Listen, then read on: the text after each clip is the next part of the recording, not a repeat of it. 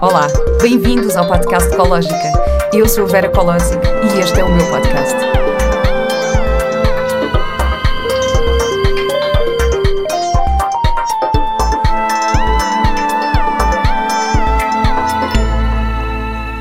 Olá e bem-vindos a mais um episódio do podcast Ecológica. Esta semana eu tenho uma grande novidade. Um, vai ficar disponível o meu curso na Seekers Club. Começa já no domingo, dia 11 de julho. Por isso, vão até à plataforma seekersclub.com e inscrevam-se no curso que eu vou dar.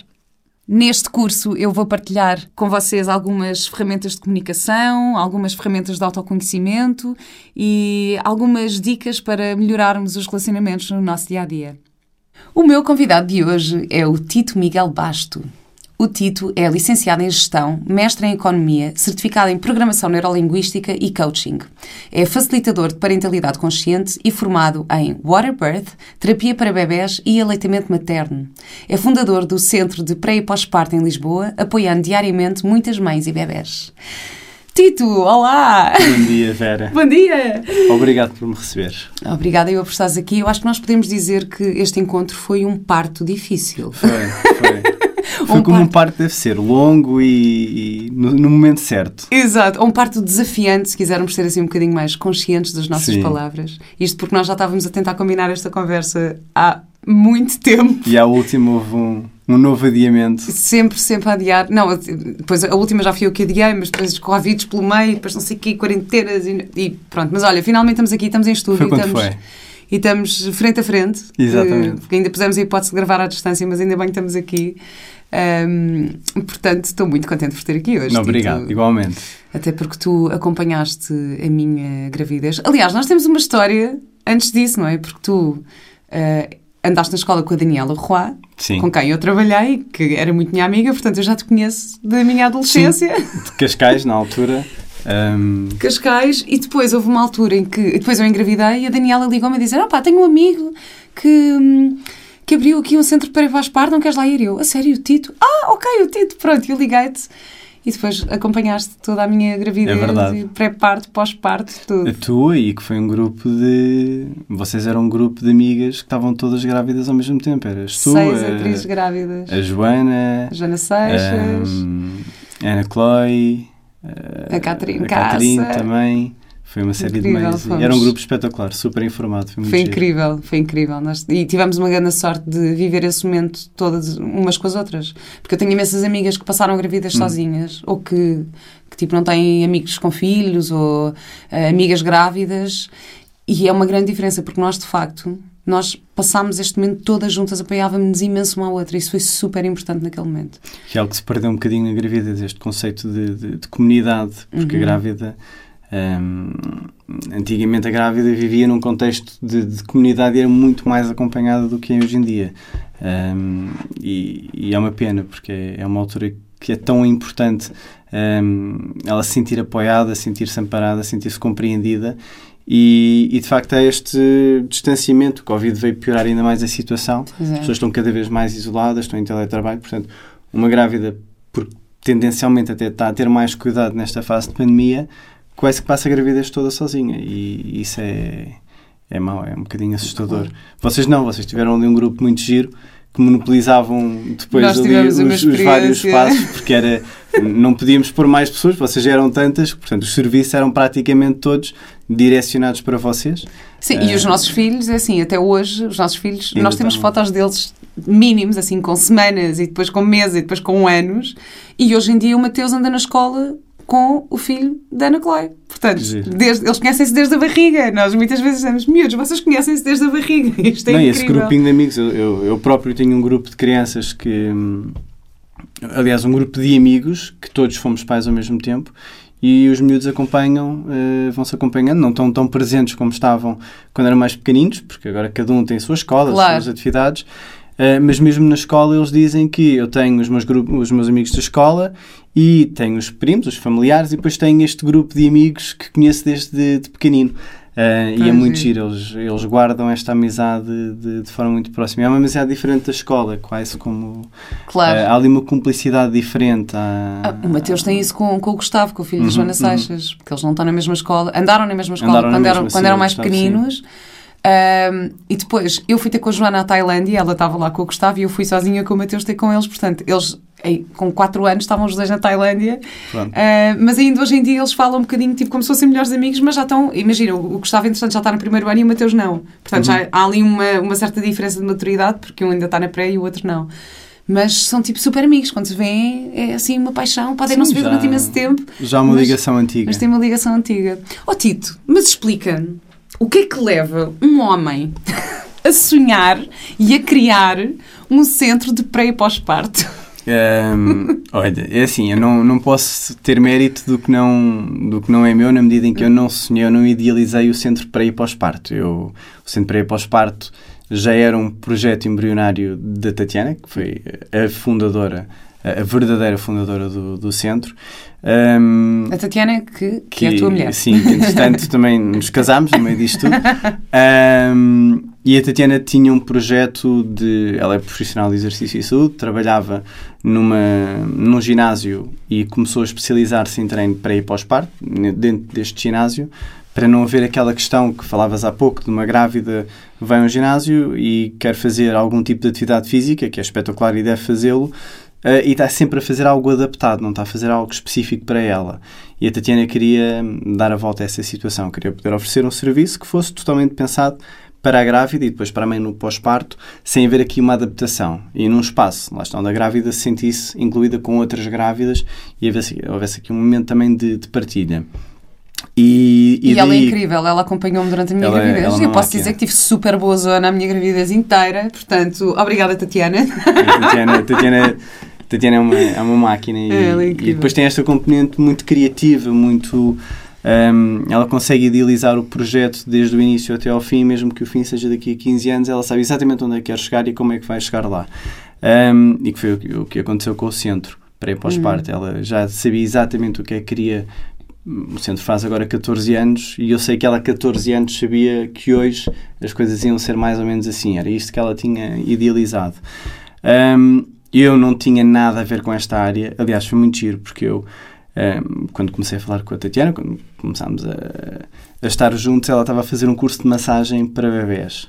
E isto há 15 anos atrás, ou, ou 16 anos é porque atrás. isto foi muito antes de vocês serem pais. Foi muito antes de nós Eu acho isto pais. incrível, porque imagina, vocês podiam ter dito, ai ah, não, porque a Tatiana engravidou, ou tivemos um bebê e de repente começámos. Não, não. Porque normalmente disso. esta. Eu, eu digo-te, eu, a minha consciência alimentar, a minha consciência, eh, sei lá, mesmo de parentalidade, uhum. destas áreas do coaching, desenvolvimento pessoal houve uma mudança muito grande em mim quando eu engravidei. Antes disso, eu nem pensava nestas coisas. Portanto, eu acho incrível como é que vocês, antes sequer de passarem por essa experiência, terem este. Mas sermos pais mudou muito o que, o que é a nossa visão do centro e mudou inevitavelmente muito o rumo que, que o centro pré pós-parto teve. Porque hum. passámos a, a vivenciar as coisas de uma outra forma, começámos a perceber também, enquanto pais, que haviam situações que uh, nós, enquanto profissionais, podíamos lidar melhor, oferecer melhor apoio aos, aos casais. Um, mas foi muito antes de sermos pais, ou seja, eu estava-te a dizer, há 16 anos atrás ela estava a fazer um curso de massagem infantil e, e foi para a Madeira fazer um curso de massagem infantil porque não havia em Lisboa e ela queria fazer e, e eu lembro-me de estar ao telefone com ela e pensar, mas Tatiana, o que é que é um curso de massagem infantil? O que é que tu vais fazer a um bebê? Um bebê é preciso uma formação para fazer uma massagem a um bebê? Eu estava tão longe do que era a realidade que porque eu estava, ligado à banca, ou seja, eu trabalhava em, em marketing, trabalhava em marketing bancário, portanto, uma área totalmente dispara do que faço atualmente. E, e depois as coisas foram acontecendo e comecei a ter uma colaboração mais, mais direta, primeiro de aconselhamento, e passávamos muitas horas juntos e falávamos sobre o projeto dela e eu ia dando algum input dentro do que, mas numa vertente mais técnica de o que é que eu, enquanto profissional de marketing, achava que podia ser interessante ou menos interessante para, para o centro e depois fui-me fui envolvendo. Obviamente que havia aqui um interesse também emocional de, de, de, de, poder estar mais tempo com, com ela num contexto profissional, também que me estimulava. Era um projeto novo que, que eu percebi logo que tinha imenso potencial e que poderia ser e iria ser um sucesso. Uh, quanto mais não seja por ter uh, aqui a Tatiana Olem, que, que era muito visionária e tá, tinha um, um, drive brutal para, para fazer as coisas acontecer.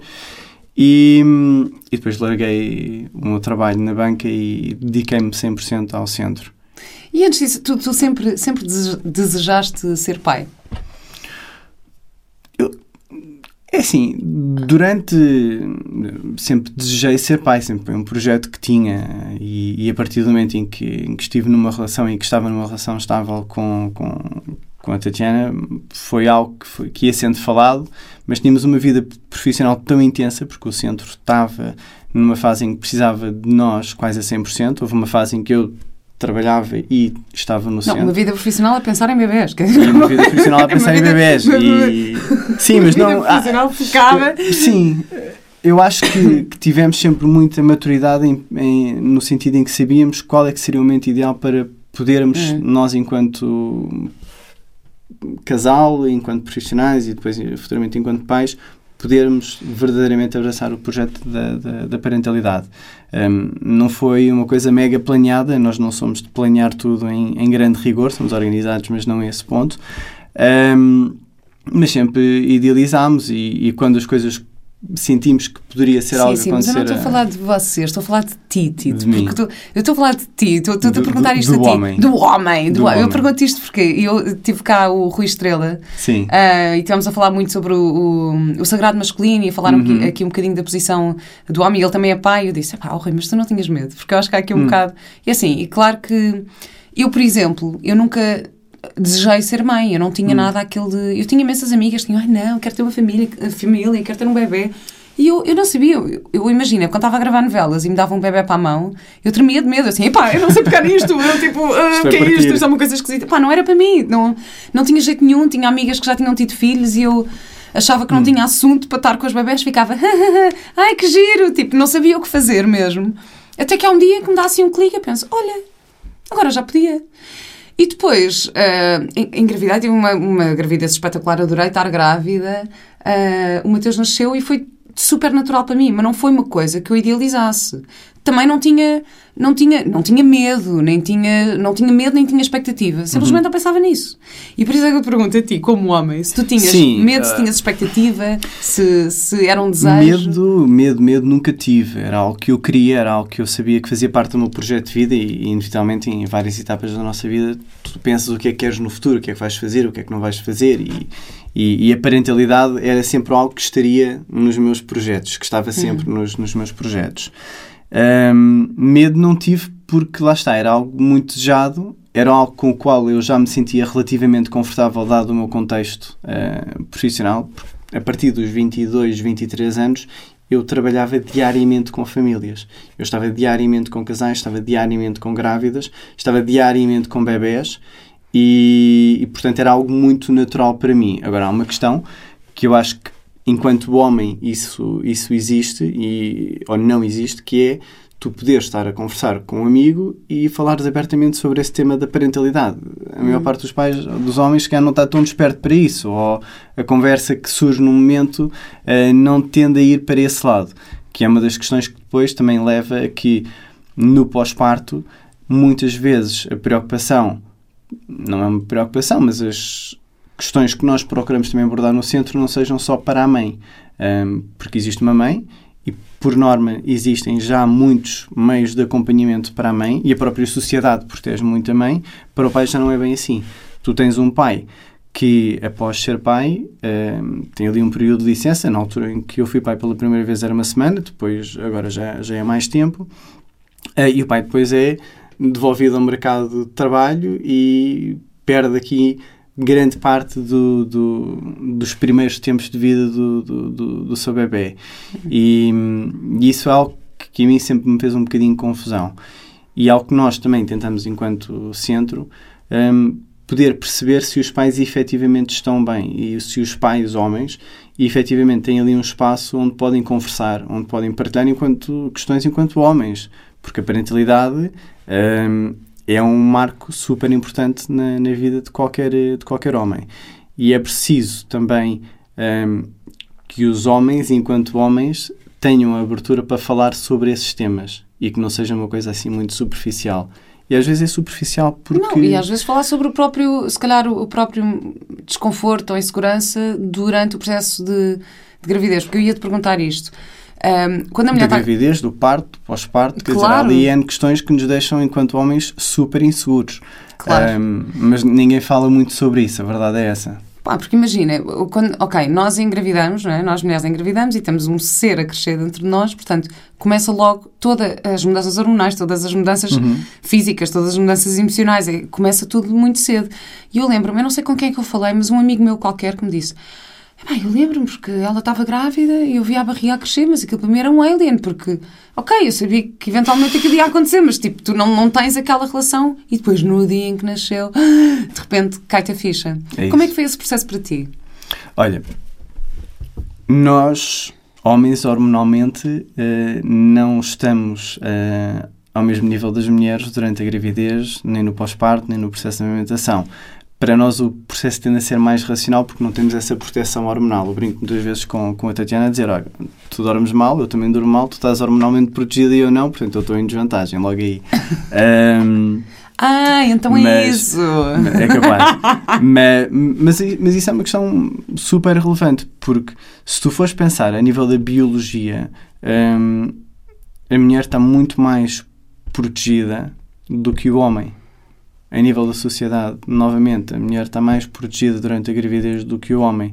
Por isso é que eu digo que Depende, não é? Claro. Depende, claro, estamos aqui a generalizar e, e- e a generalizar mesmo à, à bruta, Sim. mas o, o- o que eu quero dizer com isto é que se não houver muita informação, se não houver muito espaço para diálogo, e o espaço de diálogo não tem que ser uma coisa super exaustiva, tem que ser o espaço que o homem sente e o pai sente que precisa para estar confortável com tudo o que está a acontecer em cada momento e em cada etapa da gravidez e do pós-parto.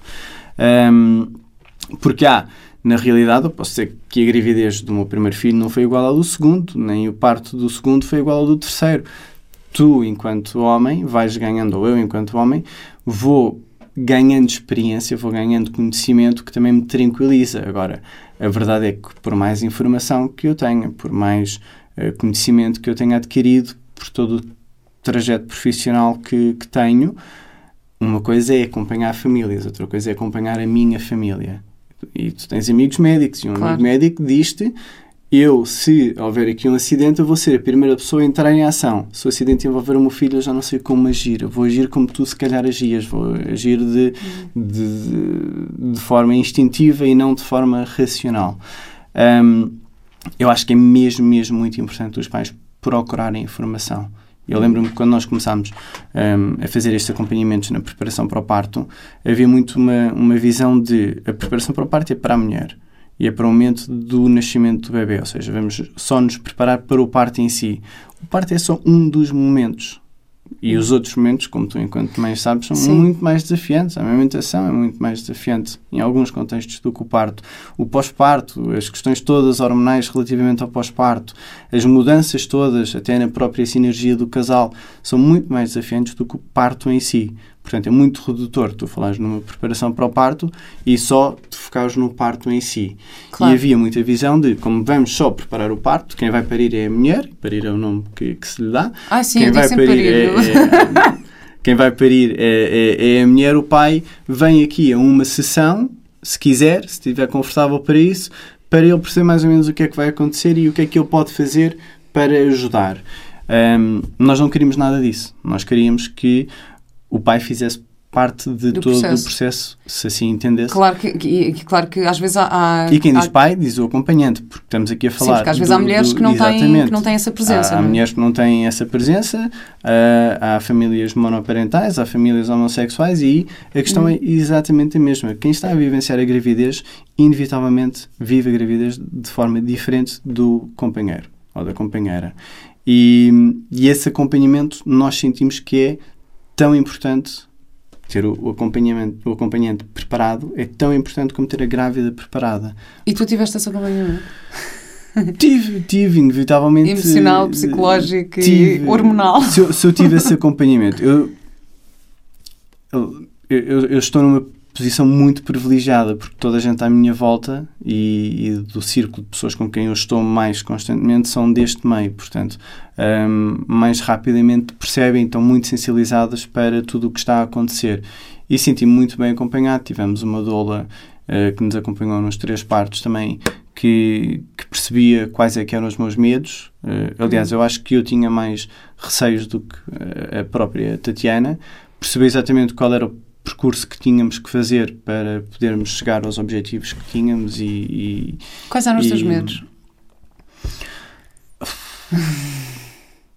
o, o medo, inevitavelmente, é, é, é depois torna-se algo muito primitivo. O, o, medo é que aconteça alguma coisa, alguma coisa que tu não possas controlar, alguma coisa que os médicos não possam controlar, um, e que levam a um desfecho menos positivo. Eu sei que isso não acontece, ou quando acontece são situações muito específicas, quando acontecem são situações que muito facilmente, uh, a nível de, de meios de auxílio médicos, podem ser uh, resolvidas, mas tu, quando é a tua mulher e quando é o teu filho, não pensas em nada disso. E, e por mais otimista que eu, que eu seja, há sempre esse claro. receio, há sempre uma parte que se torna muito racional e ok, o que é que agora está a acontecer que pode correr mal? Um, acho que foi mais no primeiro filho. Aliás, nós temos fotos do. Nós fizemos um trabalho de parte em casa muito longo, tivemos uh, muitas horas em casa, muitas horas os, os dois, depois com, com a Dola. E, e, outro dia estávamos a ver as fotos e, e, e eu estava em algumas fotos com pior ar do que, do que a Tatiana. Ela estava lá na parte da Holândia. A partir de um determinado momento, ela entrou um, no mundo paralelo e estava eh, passo a passo a fazer o seu caminho até ao, ao nascimento do Tomás. Eu estava num papel muito mais racional e, e isso aí para alguns, uh, para mim foi um, foi um desafio, mas lá está, tinha depois uma doula ao meu lado que, e uma parteira ao meu lado em casa que, que nos deu, que me deu e que me ia explicando e que me ia dizendo, ah, isto é normal, porque uma coisa é tu saberes que vai acontecer isto, vai acontecer aquilo, vai acontecer aquilo e depois vai acontecer isto. É normal quando isto acontece. Olha, se eu fizer aquilo, é sinal que alguma... eu sabia o discurso todo. Outra coisa depois teres lá alguém quando as coisas estão a acontecer, quando há assim um, um, um gemido que tu não conheces, quando há um, um, uma dor que uma focalização diferente da mulher que não, não conheces, que não sabes o que é que está a acontecer e que te assusta, alguém diz, não, isto é, é assim, é normal. Um, Portanto, a, a, questão é mesmo estarem preparados e, e procurarem sempre um, ter o papel que também querem ter. Uhum. Acho que há muito também esta imposição do, do papel que atualmente passamos do 8 para 80. Do 8 em que o homem estava, acompanhava a mulher à maternidade ficava na sala de espera eh, a fumar um cigarro, tens aquelas imagens que nos vêm à cabeça dos filmes mais antigos, e que vem uma enfermeira e diz, olha, o seu bebê já nasceu. E depois vais a uma sala, a um berçário e está lá o bebê, o pai e vê o assim bebê e um, para um 80, onde há um pai e um, um, acompanhante extremamente presente em todo o processo. E mesmo na situação de pandemia, foi algo que foi muito controverso quando deixaram de permitir que o acompanhante estivesse presente, que é uma uhum. barbaridade para a mulher e é uma barbaridade também para o acompanhante. Isso agora, felizmente, já, já, já se está a conseguir e já se conseguiu em, grandes, em grande maioria reverter. Um, e agora perdi-me o raciocínio. Sim, mas eu, é, é, eu Bem, eu estava aqui a pensar em todas as coisas que estavas a dizer, porque depois também estávamos a falar dos medos. Sim. E estávamos. Um, e claro que é inevitável tu teres os medos e não sei Eu uhum. próprio, claro que eu também tive isso, não é? Que eu uhum. estava. Um, ou seja, sempre ah, vai correr tudo bem, não sei o quê, mas, mas claro que há hum. sempre, aquele, há sempre medos que estão presentes, até porque eu tenho histórias uh, próximas uh, na família e de amigos que, que perderam bebés e que passaram por situações assim mais mais traumáticas e claro que isso fica sempre, está sempre um bocadinho, um bocadinho presente. E o mais engraçado, eu tenho uma amiga que tem dois filhos, sempre super relaxada, ela teve aqueles partos tipo, que, que imagina, está a subir as escadas, meia hora depois está no hospital e pariu, estás a ver? Tipo, assim, tipo, aqueles partos assim surreais. E ela disse: Vera, eu tive muito mais medo no segundo do que no primeiro. Eu no segundo tive todas as paranoias durante a gravidez que eu não tive no primeiro, que eu nem pensava nisso. No segundo ela de repente ficou com mais. Uh, com mais receios. Com mais receios, com mais medos, uh, que normalmente é ao contrário, que tu estavas a dizer: Ah, tive isso no Sim. primeiro. No um, meu caso foi assim. Uh, agora, depois depende de cada situação e de cada contexto. Claro. Um, e tu assistires ao parto? Tu assististe? Uhum. Uh, assististe a todos? Não. Um, assisti uh, a todos, menos no o segundo eu não assisti, porque nós tínhamos uma doula e, e estávamos num hospital que só permitia um acompanhante. Hum. É algo que ainda estamos a, a tentar batalhar para não haver aqui a questão de doula ser acompanhada, Pois, pois. ser considerado acompanhante. Um, a doula é uma doula, a doula está, está a desempenhar uma função muito específica e o acompanhante desempenha outra função que não é o da doula. E, e acompanhei o trabalho de parto e ia fazendo trocas com, com a doula. No período Hum. expulsivo, eu estava do lado de fora. Mas foi uma decisão que nós falámos os, os dois enquanto casal e, e depois, no momento do trabalho de parto, eu senti que naquele momento ela precisava de, de sentir a segurança da doula e a segurança de poder ter as coisas como queria ter, que, que a doula lhe daria nesse, nesse período expulsivo. E, e depois, lá está, eh, assim que o bebê nasceu, dois segundos depois chamam e estamos lá aos três, portanto, Mexeu contigo alguma coisa, pelo menos no primeiro? Se não quiseres, não respondes, Tito, estás- estás à vontade. sim, Isto depois também, isto não é em direto. vocês editam. Ahm, o, que é que, o que é que- aconteceu alguma coisa em ti a nível ah, hormonal ou sexual, na forma Uhum. como tu olhas ou como passaste a olhar para a Tatiana depois de ah, assistires aos partos? Achas que isso é Não. uma coisa natural, de, mas achas que isto é uma coisa natural de acontecer? Acho que é possível acontecer, acho que é natural que, se é natural ou não é natural, não sei, mas é algo que, que consigo conceber que existe uma, uma mudança.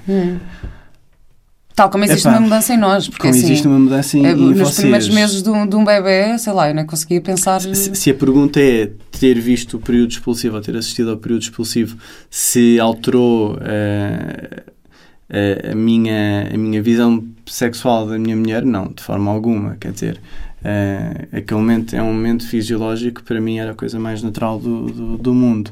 E, E é um momento incrível. é um Sabes que eu já, momento- vi, eu já assisti a um parto de frente, porque eu uma Uhum. vez fiz uma novela e, ah, e, tinha, e tinha uma cena de parto e então pedi à produção e a produção ligou para, para a MAC e eu fui à MAC assistir a um parto, que é uma Uhum. coisa que eles nunca... Eu vi de frente, que é Uhum, tipo, eles não deixam os pais verem de frente. E eu vi de frente, eu vi tudo, aquilo foi completamente animalesco, foi assim uma cena incrível, Uhum. um momento que eu nunca, nunca me vou esquecer. Mas eu imagino que possa. Eu também não sou assim facilmente impressionável com, com esse Sim, tipo de aquilo- coisas, mas, é mas imagino fácil- que aquilo seja facilmente olha, traumático coisa, para algumas o- pessoas. O parto do, do nosso primeiro filho foi de uma forma e do segundo e do terceiro foi de outra forma completamente diferente.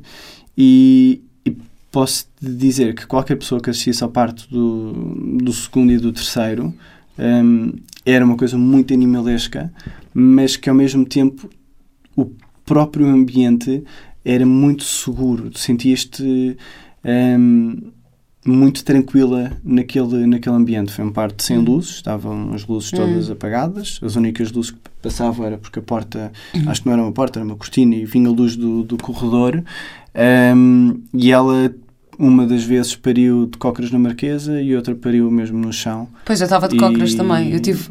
Eu estava de cócoras, foi a, a incrível. questão de ver de frente aí nem era, nem era Pois. possível. Eu lembro-me no, no terceiro, que foi, que foi assim sequer o parto um, um, mais, mais incrível, hum, de, ela foi observada e quando é observada não pode lá estar ninguém. Hum, não vou fazer juízo de valor, não podia estar lá ninguém. E quando entramos, ela estava, quando eu entrei, ela estava já com uma contração muito, muito forte. E, e o médico ouviu qualquer coisa que estava só o parteiro, a parteira, e o médico entrou, muito respeitador, atenção, ele entrou numa ótica de, ok, esta mulher entrou agora aqui em trabalho de parto, vamos ver que se está tudo bem. Hum, não tocou, não observou, ficou só à espera que a contração passa- passasse e depois disse: hum, Eu, pelo simples, não gostava só de fazer aqui uma eco rápida. Portanto, na próxima contração, hum, se possível, a mãe vai para cima da marquesa só para eu ver uma coisa muito rapidamente. E, e acho que a Tatiana nem ouviu nada. E à segunda contração nem deu tempo. O médico entrou com, o- com o trolley da ecografia e já estava a Tatiana de cócaras e, e a enfermeira a dizer: Não está a perceber, o bebê está aqui. e, e foi a Tatiana que, que agarrou o bebê Ah, e foi isso é ela que fez o, foi, foi ela que fez tudo sozinha. Incrível. E, e o médico, pá, foi espetacular. O médico, eu lembro-me de olhar para o médico e pensar: não vais fazer nada agora, pois não. E ele olhou, encolheu os ombros, levou o trolley e foi-se embora. Estás a ver aqueles carrinhos tipo de, de avião do trolley Exato, do parecia catering? o comissário de bordo. Pronto, Bom, já não fui só tenho aqui ver nada se a aqui. viagem está a correr bem, E- se precisam de uma aguinha. E foi-se embora e, e a parteira disse à Tatiana depois eu, eu tenho uma visão que se calhar não é exatamente a real porque é um, é um processo lá está tão, tão brutal que tu crias aqui um- uma idealização também do que, do que aconteceu mas sei que ela estava de, de cócoras e, e, e depois sentou-se e foi ela que agarrou foi ela que tirou Pois, o, o bebê eu também peri de cócoras. tudo. Eu tive um momento, para mim foi uma experiência absolutamente animalesca e espetacular. Tipo, eu, eu senti-me incrível. Eu lembro-me, claro, também com a moca da ocitocina que eu estava assim, mas, mas eu lembro-me dois dias depois, aliás, quando eu cheguei a casa, uma semana depois, uma amiga minha veio-me veio-me visitar e eu assim: Tu tens que parir. Tu tens que parir, isto é uma cena incrível. Tu tens. Ela, a sério, isto foi incrível. Porque eu, eu basicamente cheguei, para já despi-me toda, tipo, pá, mandei tudo assim. Não quero esta, esta bata, não quero nada disto. Tipo assim, completamente, completamente animal. Pus-me de cócoras e eu tinha dito que não queria episiotomia porque estava muito bem informada por causa do centro pré pós-parto. A episiotomia é o corte que nos fazem. Uh, portanto, o meu médico sabia, também não tinha grandes expectativas porque eu confiava muito nele, então eu tinha aquela certeza Uhum. que eu sei que uh, só iria para uma cesariana ou se, só, se, se for mesmo necessário. Em última Portanto, instância. e, e não vou estar a lutar contra isso. É tipo, o que tiver que ser, será. Não vou estar Uhum. aqui com grandes expectativas. E pronto, e tive um parto espetacular e houve uma altura que ele pega numa tesoura e eu, não, eu não quero! E ele, oh oh, Vera, eu sei perfeitamente que não queres. E então ele vai com a tesoura assim entre as minhas pernas, corta um penacho de cabelo do, do Mateus, que estava tipo a sair, e disse: Isto é só para te incentivar, é só para saberes que está mesmo aqui. E eu, espetacular! Então durante os primeiros seis meses o Mateus tinha um penacho assim no cabelo, tipo, tinha assim uma pequena, um pequeno. Um remoinho. um remoinho em cima. Porque lhe cortaram o cabelo no momento do parto, mas foi, foi incrível mesmo. eu, eu sei que esse médico faz muitas vezes esse, dá, dá muitas vezes esse estímulo É o às- Dr. Pedro. Martins, o nosso Dr. Pedro Martins, nós gostamos muito e pronto, e, e eu já falei dele no, no Clubhouse e está tudo bem. Não, é, ele, ele faz, ele fez isso também com, com outra mãe que nós acompanhamos e, e ela relata esse momento como sendo um momento hum, transformador do Foi trabalho de parte dela, incrível. porque estava numa situação já exausta. Hum, também hum, a, Joana, que tu conheces, Sim. e hum, estava exausta, estava muito cansada. E, e o Pedro disse: Joana, falámos sobre isto, ambos sabemos o que quer, venha cá. E acho que não custou, mas pegou na mão dela e disse: Isto é o cabelo do seu filho. E ela disse: Pá, É incrível. Aí foi bom. E foi tudo atrás. Oh, e- Tito, eu estou a amar ter aqui um homem. Estamos aqui há imenso tempo a falar sobre os partos. Tipo, isto é espetacular. É tipo, isto não é conversa de gajas. Tenho um homem a falar sobre isto. Não, não é. Abertamente. Oh, mas, oh, mas, ó Vera, a, a- questão é haver abertura para. Eu acho que tenho uma crença que nós, homens temos muitas máscaras, o, Hum. o, o homem também derivado. E estávamos aqui a falar, de, voltando ao raciocínio que eu perdi inicialmente, havia esta ideia de, do homem na sociedade e qual é que é o papel que o homem tem na sociedade. E, e nós estamos muito, muito agarrados a, a- a esse, a esse papel. E, e quase que é. hum, visto como uma fragilidade, nós estarmos aqui demasiadamente eh, focados na, na, na gravidez ou focados em falar abertamente sobre estas coisas, ou então eh, a postura é eu falo, mas eu não, mas para mim está tudo bem, eu estou está tudo tranquilo, eu estou em controle da situação. Quando, na verdade, se nós estivermos, está tudo bem. Eh, E poder haver alguém com quem nós podemos abertamente falar sobre estes medos e estes receios que, enquanto homens, temos, porque existe o receio do parto se vai acontecer tudo bem, como eu disse que eu tinha um receio que não acontecesse tudo bem. Se vamos conseguir, depois de tudo acontecer, conciliar a nossa vida familiar como ela existia até lá. Porque a partir do momento em que um bebê nasce, a vida entre o casal muda. É pá, assim, ó Tito, Mas- com três filhos, onde é que vocês arranjam tempo para fazer amor? Explica-me. É, isto é, pois é tudo uma questão de estratégia. Depois aprendes a, a- optimizar ali os, os timings. Não, mas há, há, há tempo, Vera. A questão com um, com dois ou com três é, é, é a mesma coisa. E a, a- nossa amiga Mia diz que também a cama não é para só não é o único sítio onde, onde se pode fazer amor. Ai, não, claro. E, e, nós depois temos as nossas estratégias, pronto, para, para não, não acordar ninguém. A, a golden hour em que estão todos a dormir, E- Olha, mas, mas por falar nisso também, que nesta parte também do casal, Uhum. ahm, pronto, eu tive um, um parto natural, veio dois pontos e tal, depois tive ali algum tempo de, de recuperação. Ah, e, e, e era, e para mim era muito doloroso depois voltar a ter uma vida sexual. E eu lembro-me perfeitamente de ir ao Dr. Pedro, que foi espetacular, ele. Ah, oh Vera, oh Vera, compra um lubrificante. Olha, compra um lubrificante assim, sabe? Não sei. E eu, ah, claro que estupidez. E ele, isso é absolutamente normal, estás a dar de mamar, estás mais desidratada. Sim, há uma desidratação no É absolutamente fisiológica, normal. Sim, E claro. assim, espetacular alguém me estar a dizer isto e a falar sobre isto abertamente. Porque, eh, porque senão tu achas, ah, não, eu sou um alien porque estou muito seca ou porque não tenho vontade. Não, e depois porque... o homem pensa, ei, peraí, eu agora já não consigo dar-lhe prazer como dava antes, ela agora Exato, já não fica fica um excitada. Um rolo psicológico e eu adorei o facto de ter ido lá e ele me ter completamente desmistificado e ter feito isto. Não, mas tem a, ver com, isto. tem a ver com a alimentação, quer dizer, não tem a ver com mais nada. Claro. Ah, obviamente tem a ver com outros fatores hormonais. Mas, mas a amamentação, para todos os efeitos, ahm, poderá provocar uma redução de líbido e mesmo que não provoque uma, uma redução de líbido, a mulher vai ficar menos lubrificada. E, e depois também convém o casal falar sobre isso ah, abertamente para que o homem não fique com macaquinhos na cabeça. Um homem bem informado sabe que isso é normal. Um homem que não tenha tido essa informação hum, pode nem ter abertura para falar com o companheiro sobre o que aconteceu e estar ali a correr N programas super destrutivos sobre a sua vida sexual, sobre a sua vida matrimonial, quando na verdade não se passa literalmente nada. Uhum. E, e a comunicação é mesmo, mesmo, mesmo muito importante. Pois, pois Hum, é. particularmente porque nós sabemos que a vida sexual, logo no pós-parto imediato, para o homem está exatamente igual. Nós estamos como estávamos, pronto, estamos mais apaixonados pelos nossos filhos, se calhar nem estamos muito focados nisso, não nos apetece, se calhar, pronto, mas ao fim de algumas semanas, fisicamente, nós estamos aptos Uhum. para tudo e a mulher poderá não estar ainda nesse, nesse patamar. E durante a gravidez também. Eu, eu, eu sentia-me, eu, para já, eu sentia-me super sexy e tesuda durante a minha gravidez e tinha imensa tesão e queria imenso e não sei o quê. Mas tem- eh, também conheço imensas amigas que, Não querem, têm que não medo têm, ou e- que os próprios pais têm aquela paranoia, ai não, não, não, espera aí, agora com a barriga, Vou-me pá, agora o não bebê. agora vou-me agora o bebê. Sim. é fantasado, mas não tanto. Mas às vezes isso, isso, isso acontece, acontece um bocadinho. E estavas aqui a falar da amamentação. Qual é a tua opinião sobre a amamentação? A minha. A minha a Como é que minha- foi a tua minha- amamentação, minha- Tito? Eu não, eu não fui amamentado, eu não fui amamentado. O meu, um, o meu pai, o meu pai diz. Eu, eu, eu, eu tive o oposto enquanto criança do que, do que nós preconizamos. Eu, foi um parto de uma cesariana eh, por, por opção. Eh, não foi bem por opção, a minha mãe tinha ali umas, umas complicações cardíacas que não- poderiam ser protegidas por uma, por uma cesariana e também já tinha, já tinha uma idade mais avançada quando eu nasci, então foi, foi mais por uma questão clínica, Hum. mas vá. E, e- e acho que nem fui amamentado, o meu- pai diz a brincar, porque esteticamente não, não, a minha mãe não lhe apetecia. Ahm, portanto, se calhar virei lá está do 8 ou 80. Sim, mas também A respeitando minha- que há, há minha- mulheres que não querem mesmo sim, isso. Eu acho um que é de si. absolutamente Ó, ó, Vera, sabes que nós no início do centro não ficávamos indignados, mas eh, quase que procurávamos quando alguém dizia eu não quero amamentar.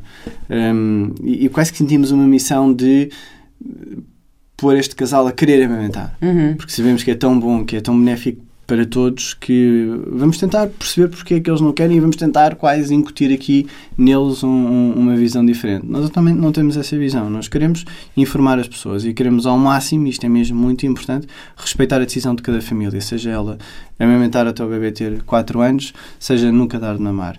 Um, se nós dermos a informação correta, se dermos a informação de forma credível e depois dermos o apoio, porque é muito fácil tu dizeres que a amamentação é espetacular e depois no momento em que a pessoa precisa de ajuda tu não estás lá para ajudá-la. Claro. E então nós temos que ter a responsabilidade de dar todo este acompanhamento. No centro, por exemplo, nós oferecemos o acompanhamento de enfermagem, que é quase todo para questões da amamentação até o bebê ter seis meses, um, para garantir que durante aquele período em que um, se preconiza uma amamentação exclusiva, o casal tenha sempre apoio sempre que precise. Um, E tinha é- uma magnífica enfermeira Mónica, que, A é- Mónica, que eu sim. gosto muito de chamá-la a fada das mamas. Eu gosto Sim. muito de dizer que ela é a fada das mamas, porque ela é uma croma da Uhum. amamentação. Mas eu lembro-me, ela- faz coisas tão simples, tipo, ah, não, ela não está a mamar. E ela chega lá, dá três voltas ao, ao bebê, põe o bebê sentado no colo, não sei o quê, a mamar noutra posição e de repente o, o bebê começa a mamar. Eu assim, "Ah, tu és mágica, tipo. Ela, Sim, às vezes são pequenos, são pequenos acertos. A, a minha visão ajustes. em relação à alimentação pessoal, enquanto homem, é, é que, eh, sendo um tema lá está, nós falamos muito enquanto casal. Hum. Portanto, era algo que estava mais do que de- definido que íamos amamentar e que, aliás, isto, isto é muito giro, se calhar a Tatiana vai-me matar, mas uns dias antes do Tomás nascer, ela começou a ter colostro. Hum. E eu acho que foi um dos momentos mais felizes da gravidez dela, porque lá está, podia haver algum receio de se. que nós sabemos que não acontece, mas que se, for ter leite, isto vai correr bem, se não vai correr bem. Então, umas semanas antes ela teve umas pintinhas de colostro, ligou-me histérica a dizer: Eu já tenho leite! Tipo, estou pronta! E, e era algo que, que ela queria mesmo que corresse bem. Epá, e com os nossos três filhos foram processos que correram sempre muito bem. Houve a subida de leite, houve uns picos febris durante uma outra noite Sim, eu também tive. mas umas noites menos bem dormidas por causa de, de- da subida do leite, mas sempre correu muito bem. Aliás, ela dá de mamar eh, sem.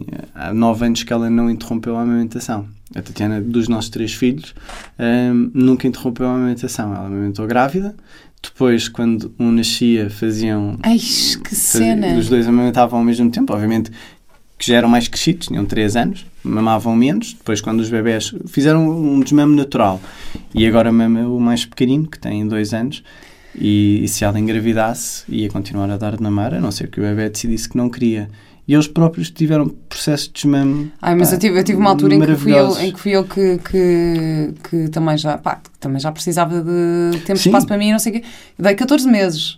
Mesmo assim, daquele nosso grupinho, eu fui das primeiras a, a, Uhum. a deixar de dar de mamar. Mas eu cheguei a um ponto em que eu, eu trabalhei, comecei a trabalhar, ele tinha 5 Sim, tu semanas. estavas a é? gravar, lembro. Eu estava a gravar, a dar de mamar, eh, pá, dormia muito pouco. Eh, mesmo assim, dei um ano e dois meses e chegou ali uma altura que disse: pá, não aguento. Eu tenho Tem que ser uma decisão, tem Preciso ser ir- uma decisão de Preciso ir beber um copo de vinho, Sim. preciso, pá, preciso ir fazer uma noitada, já não estou a conseguir. Tipo, tá- estás a ver? Estava Estavas a cuidar de ti, estava a é cuidar de mesmo mim. muito E eu importante. precisava, pensei, eu preciso aqui, claro que fiz, fiz tudo da, da forma, não foi tipo de um dia para o outro, Uhum. porque houve um momento em que eu achei, eu nunca vou conseguir que ele deixe de mamar. Uhum. Mas pronto, depois fui substituindo, fui tipo, ele nunca teve biberões, não é? Mas. eh, eh, comecei tipo a substituir, dar-lhe um bocadinho de mama e depois comecei a dar tipo um biberão de leite de arroz, uma coisa só para, para ele se Uhum. entreter, estás a ver? Nem era por nada, porque a nível nutrici- nutricional, claro que o meu leite não tinha nada a ver com aquilo, mas mas olha, passado uma semana, tipo, foi assim super natural, depois ele também me entendeu e eu também, e eu, pronto. Mas isto que tu dizes é, é mesmo muito importante. A, a decisão de deixar de dar de mamar, a decisão de interromper a amamentação, é também uma decisão de autocuidado, que, que é algo que nos falta muito enquanto, enquanto sociedade. E, e curiosamente deixa de existir a partir do momento em que nos tornamos pais. Hum, porque enquanto namoramos, enquanto somos solteiros, enquanto não existem filhos, por norma, nós temos muito o autocuidado. Quanto mais não seja de ir ao cinema, ir jantar fora, uma noitada, fazer coisas que gostamos. A partir do momento em que temos filhos, essas coisas passam a ser secundárias. Quando não deveriam, na verdade, ser secundárias. Eu não estou a dizer que numa semana de pós-parto te vai apetecer ir para uma noitada, nem que te vai apetecer ir ao cinema.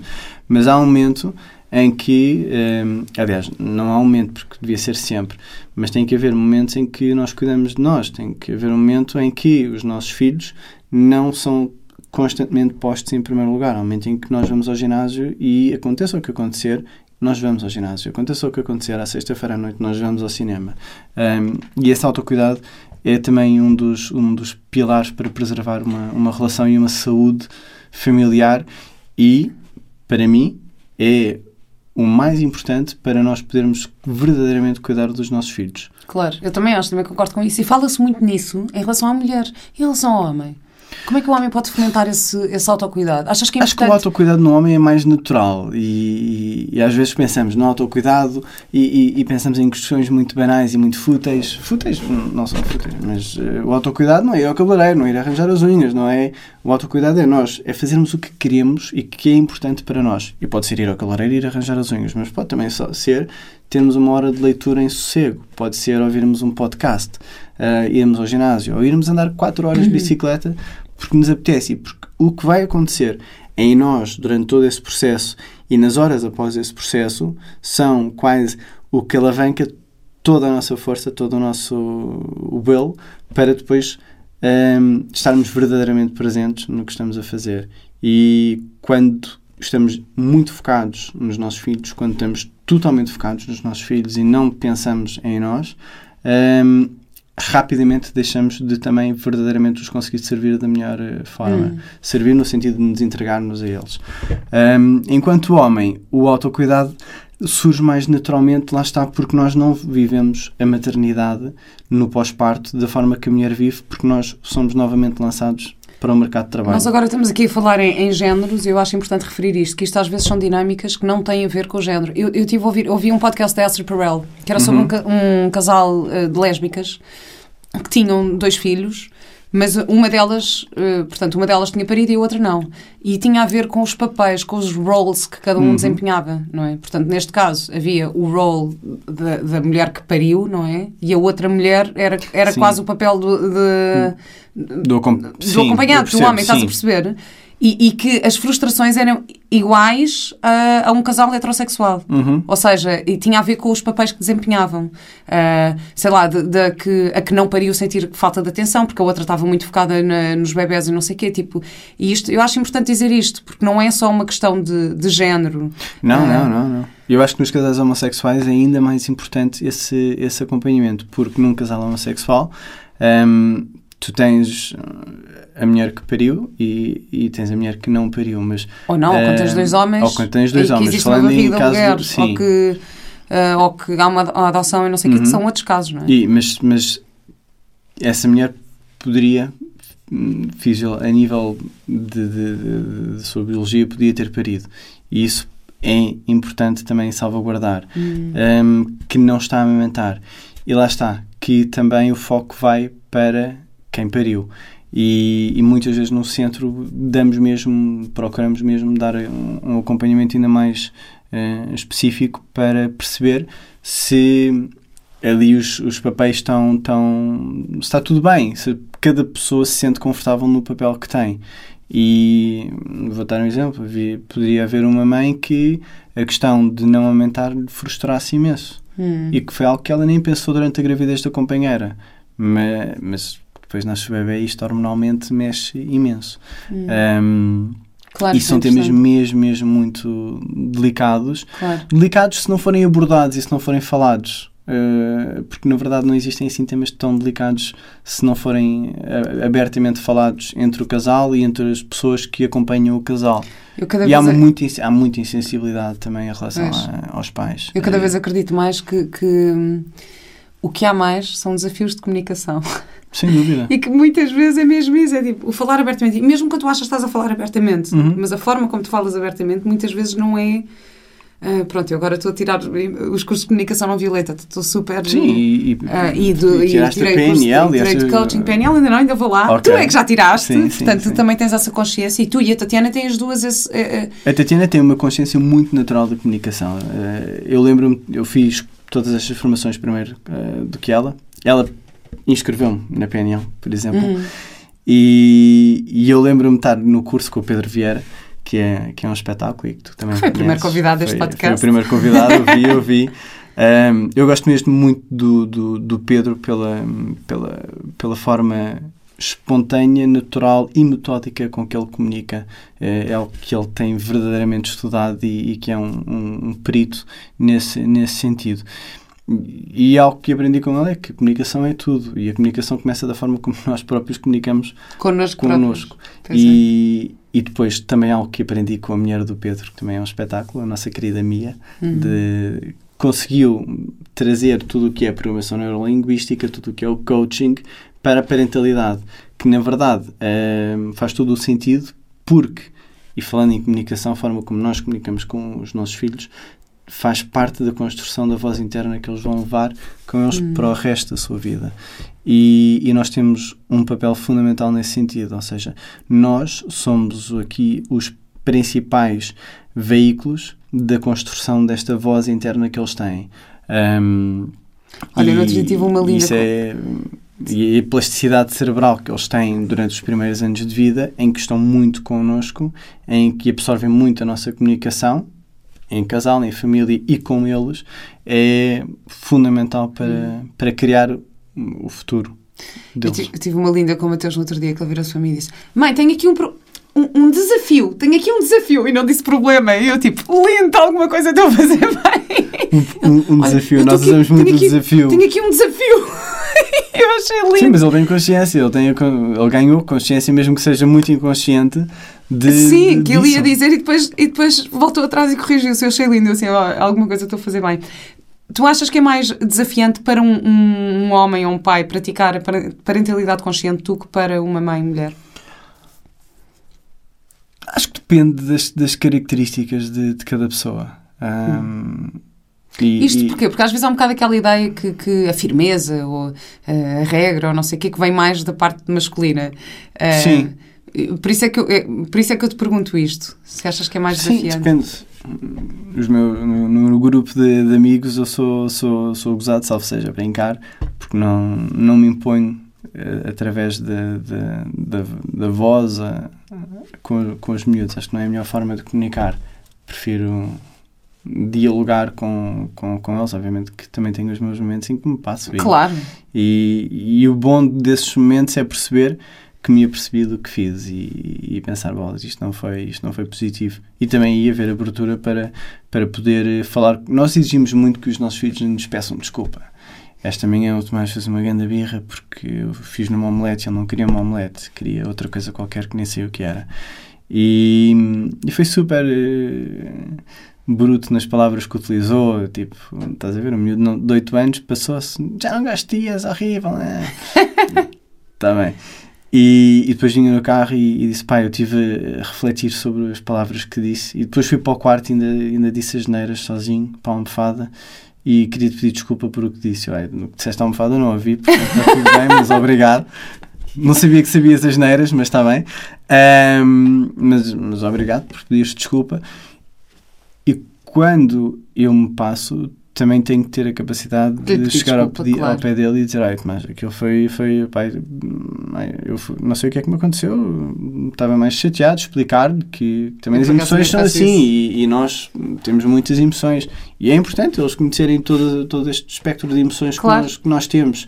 Ahm, e, e depois comunicar, comunicar e eles, e eles perceberem que, ahm, que, que este vai e vem de emoções faz parte também da, da, da vivência familiar e não é tudo maravilhoso e não é tudo fantástico. E não às vezes estamos um- sempre todos bem a fazer viagens pelo mundo. E eu tinha um bocadinho esta, esta imensa em que eu estava triste eh, com, com o Mateus e não sei o quê.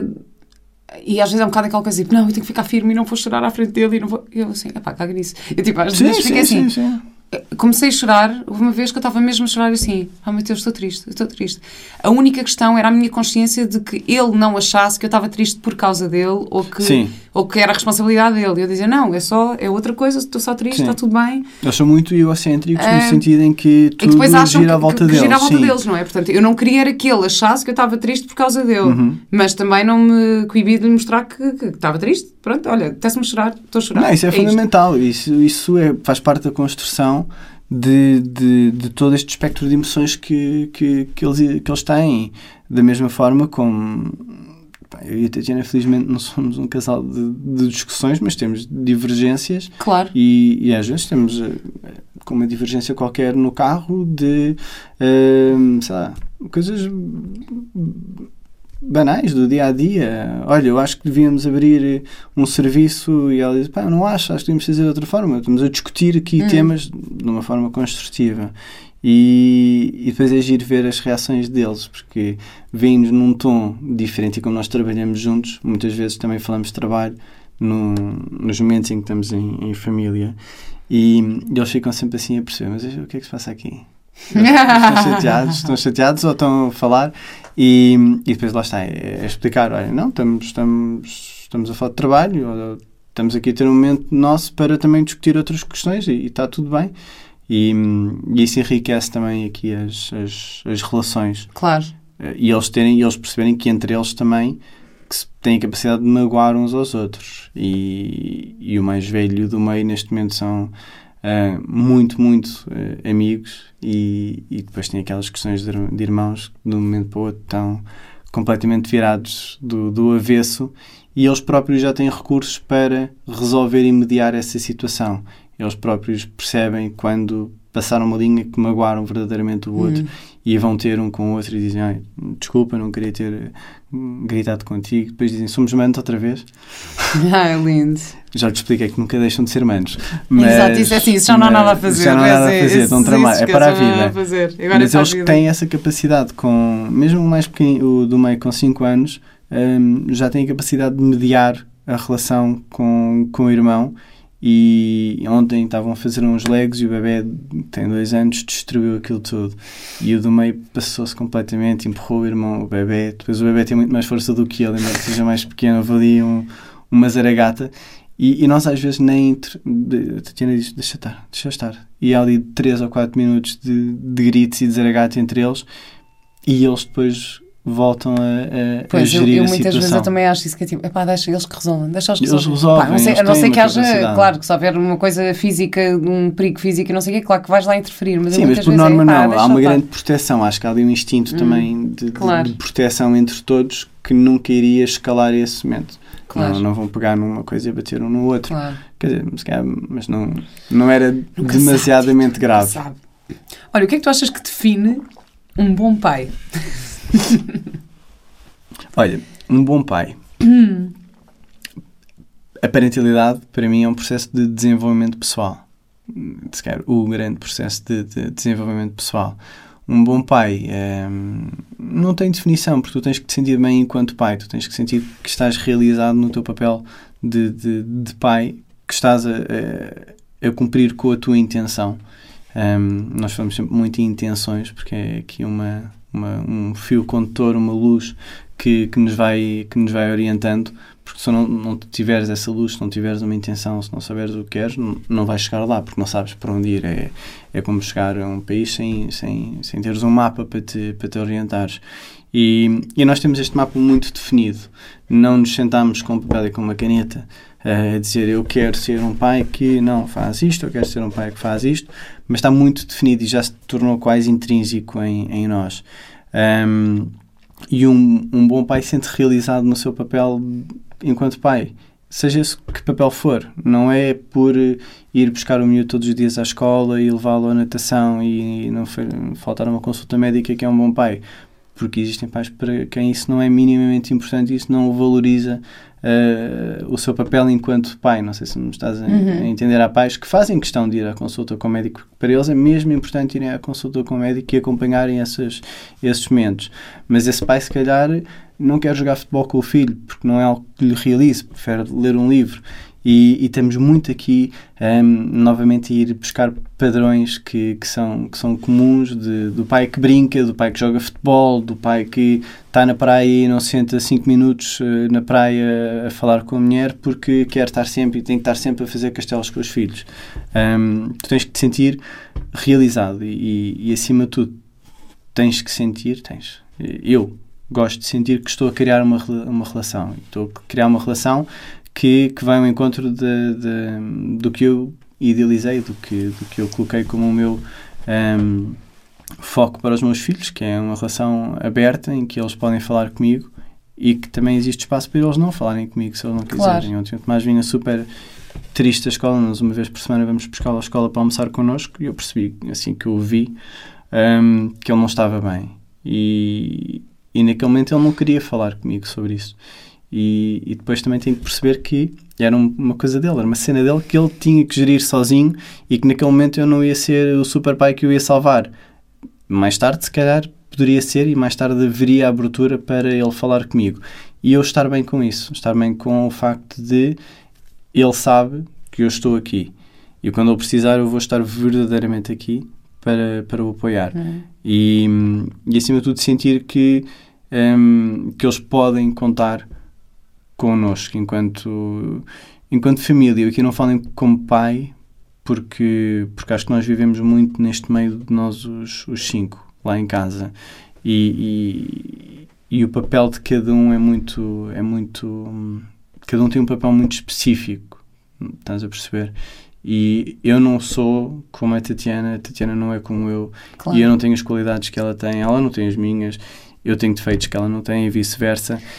Eu, por acaso, E achei... os miúdos moldam-se muito bem dentro, dentro disso. Claro, e eu achei interessante tu dizeres isso de, de estares confortável na, naquilo que tu escolheste para ti. Eu, a Marta Moncacha veio cá, uhum. ela escreveu um livro que se chama Divórcio Positivo. Uhum. E ela tinha, teve três filhos e depois divorciou-se e teve um quarto filho do, de um segundo casamento. Um, e ela escreve, ela tem uma, um blog que se chama Marta Dolce Farniente e ela Sim. escreveu uma, um post a dizer epá, não tenho paciência, não gosto de brincar com o meu filho. E depois? Tipo, não faz de mim má mãe porque eu não tenho paciência para brincar com o meu filho. Uhum. uh, e de facto é verdade. Às vezes os nossos filhos têm brincadeiras que não nos apetecem às vezes têm e, e pronto, e se calhar portanto eu gostei disso de, de, tu estás num papel em que, que, é confortável e também vai de acordo com as tuas intenções. Uhum. Achei interessante dizer isso.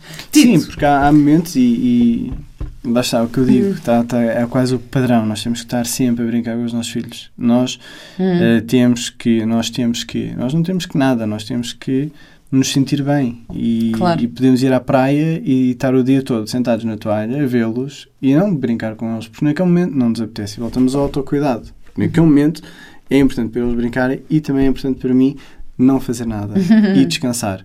E, e, esse descanso é o que depois vai apoiar aqui. Pá, tens que me ensinar como é que se faz isso, que eu não consigo ir à praia estar o dia também todo. Não, também não, não. é impossível. Isso é um, isso é um também tópico. E depois, lá, mas... eu tenho a desvantagem que a Tatiana diz: eles estão-te a chamar. E a verdade é que eles depois, para essas brincadeiras, tendem a chamar o, o, o pai. Um, se bem que a Tatiana é um poço de paciência uhum. incrível. E, e tu também, Tito, assim, por toda a tua conversa aqui já devo perceber que tu és uma pessoa muito paciente. Não sou, não sou, não sou. Não eu sou acredito. muito, muito impulsivo. Uh, sou muito mais impulsivo. Eu sou o impulsivo da casa. Eu e o Tomás, o mais velho, Sim, mas aturar grávidas em casa e no trabalho, tens que ter muita paciência. em casa, em casa, em casa, sim. Eh, eu, não, eu, eu, já digo, eu não sei aturar outras pessoas que não grávidas, mesmo no pós-parto. E, e há uma coisa que nós temos muito vincada no centro que é, que é a qualidade do, do, do, do serviço. Porque nós, nós, nós sabemos que uma grávida se sente sempre especial. E a grávida, naquele momento, é especial. A grávida tem mesmo que ser cuidada e, e, e tem mesmo que ser compreendida. E, e, nós, enquanto profissionais, temos que fazer tudo por tudo para que essa grávida sinta ainda mais especial, ainda mais acompanhada. Olha, eu senti-me super especial, até porque durante a minha gravidez sentia muito burra. É uma coisa, que, uma coisa que me aconteceu. Mas isto é normal, nós temos dois cérebros é. para gerir, portanto, é assim, aceitem mais a nossa... distraída, mais distraída. Sim, super, assim, distraída, que não consegui pensar, mas isto é tudo natural. Portanto, grávidas por aí, não se sintam não, não, inferiores é se isto acontecer ao vosso raciocínio. transitório. e não passem no pós-parto, piora no pós-parto. Mas agora já, já recuperei. Sim, agora passado seis anos. Já vai -se recuperando, mas no pós-parto, nós muitas vezes a brincar dizemos as, grávidas marcamos uma consulta para uma grávida lá na clínica e, ela esquece completamente. Mas marcou consulta no dia anterior e ela sabe perfeitamente, marcou, mas esquece. E, e nós sabemos que ela genuinamente esquece da consulta. Ela diz: oh, Miguel, não sei o que aconteceu. Eu, eu sei que marquei, está aqui na minha agenda, o meu telemóvel tocou e eu esqueci, mas não apareci e não foi por mal. Faz parte e, do e nós processo. dizemos: não se preocupe, mas atenção que no pós-parto vai piorar. e elas ficam, ficam doidas. Tito, espetacular esta conversa, adorei. Uh, só tenho uma última pergunta para ti, que é qual é a tua ecológica de vida? A minha ecológica de vida. Um, olha, neste, neste momento nós, nós temos um, uma, temos uma empresa que, que felizmente nos motiva imenso. Nós gostamos imenso do, do centro. O centro já não é Aliás, nunca foi, nós nunca tivemos aquela visão do centro da Tatiana. Aliás, tu for às nossas redes sociais, a Tatiana não aparece, eu não apareço, mas eu não deveria aparecer, tanto como a Tatiana, porque tem um contacto direto com, com as pessoas. Tem uma empresa que já nos transcende, isso é espetacular. É uma empresa que conseguimos criar e que neste momento pertence um bocadinho a toda a gente que por lá passa. E temos um grupo e uma comunidade de pessoas que nos apoia e, e isso é, é, maravilhoso. Estamos, estamos mesmo muito realizados em, nesse, nesse sentido e muito motivados para, para mudarmos, para crescermos, para inovarmos. Fomos forçados a inovar imenso este ano, como deves imaginar. Nós tínhamos um serviço 100% presencial e que de um dia para o outro passamos a ser 100% online. E, e, isso foi um, um estímulo brutal para. Foi bom, foi aqui uhum. sentirmos vivos a, profissionalmente a ter que agir, a ter que fazer muitas alterações. E, e o que nos realiza é, é, chegar ali ao fim de semana e, estar com, com os miúdos, vê-los crescer. Eles crescem uhum. super rápido, é, é incrível. Eles estimulam-nos imenso. O mais velho é super. Eu digo mais velho porque já tem aquelas conversas e raciocínios super inteligentes. Estavas há pouco a falar do teu cão e perguntaste-me se eu tinha um cão. Eu não tenho um cão porque o Tomás não me deixa ter um cão. Porque dentro dos ideais que ele tem, os cães não podem viver em casas. Ele acha que, que o cão, ele diz que é ser biólogo e que não pode aceitar que, que os cães estejam em casa. Nós queríamos ir ao, ao Jardim Zoológico, porque o Tomás foi 47 vezes ao zoo, o do meio foi duas, o mais novo ainda nunca foi. Eu nunca um, fui ao Típico de três filhos. E o Tomás não nos deixa ir ao Jardim Zoológico porque diz que, que os animais estão, estão enclausurados. Depois combinamos um, o safari. Um, já tentámos, também não, não deixou. Não, não deixou? deixou? Ah, não. pá. Só íamos, só íamos todos, temos, isso é que era bom. Mas eu posso combinar deixar o Tomás em tua casa e ir com, com os outros. Um, mas é, é, é, chegarmos a casa e, e, e, sentirmos mesmo que há ali um, um, espaço onde todos estão bem, onde todos estão, estão seguros e onde cada um tem um, um espaço para poder um, de ser igual a si mesmo. Boa. Obrigada, Tito. Obrigado, Muito obrigada e até breve. Até já. Até já.